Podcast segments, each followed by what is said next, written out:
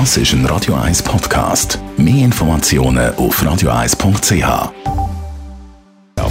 Netto, das Radio 1 Wirtschaftsmagazin für Konsumentinnen und Konsumenten, wird Ihnen präsentiert von Blaser Greinicher.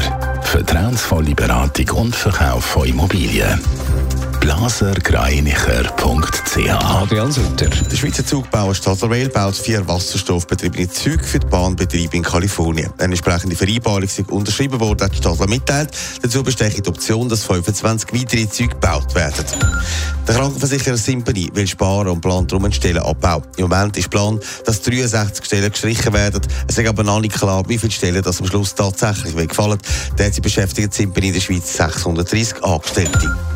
Die EU-Kommission fordert von der Social-Media-Plattform TikTok, dass sie umgehend Massnahmen ergreift wegen Falschmeldungen im Zusammenhang mit dem Nahostkonflikt. Es gibt Hinweise, dass auf der Plattform viel Fake News verbreitet werden. Auch X, Facebook und Instagram sind in diesem Zusammenhang schon ermahnt worden.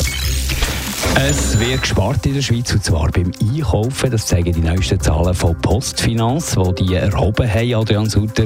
Es ist im September weniger Geld ausgegeben worden. Ja, Postfinanz schaut einmal alle Monate Kreditkartenbewegungen an und hat jetzt gesehen, es ist fast ein Prozent weniger ausgegeben worden beim Posten. Das heisst, der Konsumindikator ist gesunken und es wird davon ausgegangen, dass je länger das Jahr dauert, desto mehr der sinkt, weil sich die Leute aufs neue Jahr vorbereiten. Weil alles teurer wird, im nächsten Jahr haben offenbar viele schon jetzt einen Sparmodus Plus eingeschaltet. Hat das so damit zu tun, dass die Alltagsgüter teurer geworden sind? Das ist eine Statistik, die könnte zusammenpassen, meinen auch Expertinnen und Experten. Im September ist nämlich die gefühlte Inflation gestiegen. Das heisst, eben Alltagsgüter sind ein bisschen teurer geworden und das könnte mit dann eben zusammenspielen, dass darum auch weniger ausgegeben worden ist.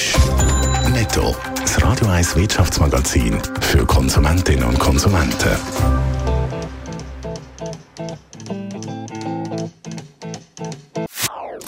Das ist ein Radio 1 Podcast. Mehr Informationen auf radio1.ch.